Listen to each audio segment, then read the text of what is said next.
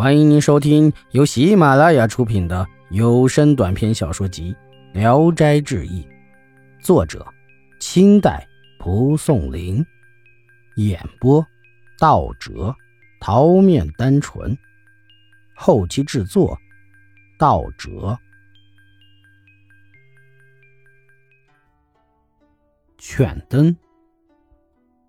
光禄寺蜀臣韩大千的仆人，一夜。在前厅睡觉，见楼上有盏灯，像明亮的星星。不一会儿，那灯像萤火一样轻飘飘地落到地上，变成了一只狗。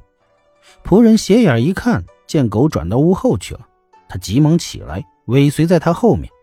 到了后园，那狗又变成了一个女子。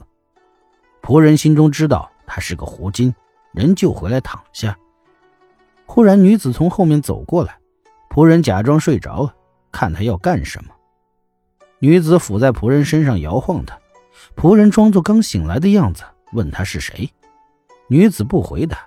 仆人说：“楼上的灯光，莫非就是你吗？”女子说：“既然知道，何必问呢？”于是两人一起睡了。从此，女子白天走，晚上来，习以为常。主人知道这件事后。就叫两个仆人一边一个，把这个仆人夹在当中睡觉。但当二人醒来时，却都睡在床下，也不知是什么时候掉下来的。主人越发生气，对这个仆人说：“他再来时，你就把他捉来，不然你当心挨鞭子。”仆人没敢言语，答应着退下，心中琢磨：捉他很难，不捉吧，少不了挨打。想来想去，束手无策。忽然想起女子睡觉时贴身穿着一件小红衫，从来没脱下过，一定是她的要害。拿到这件东西就可以要挟她。到了夜里，女子来了，问仆人：“主人叫你捉我了吗？”仆人说：“是有这回事儿，但咱俩感情这么好，我怎么能这样办呢？”睡下后，仆人偷偷抓起了她的小红衫。女子急叫一声，使劲的挣脱跑了，从此没有再来。后来，仆人从外地回来的路上，远远看见女子坐在路边。他走到近前，女子就用袖子挡住面孔。仆人下马喊道：“何必这样作态？”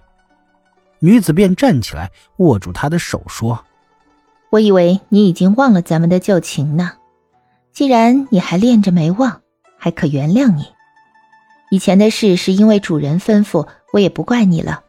但你我的缘分已尽，今天我准备了点小菜，请到我家小饮，算是告别吧。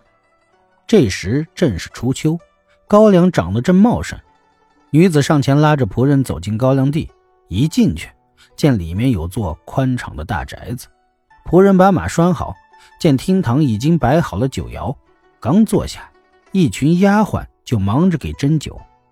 太阳快下山时，仆人因为有事儿要回去禀报主人，便起身告辞。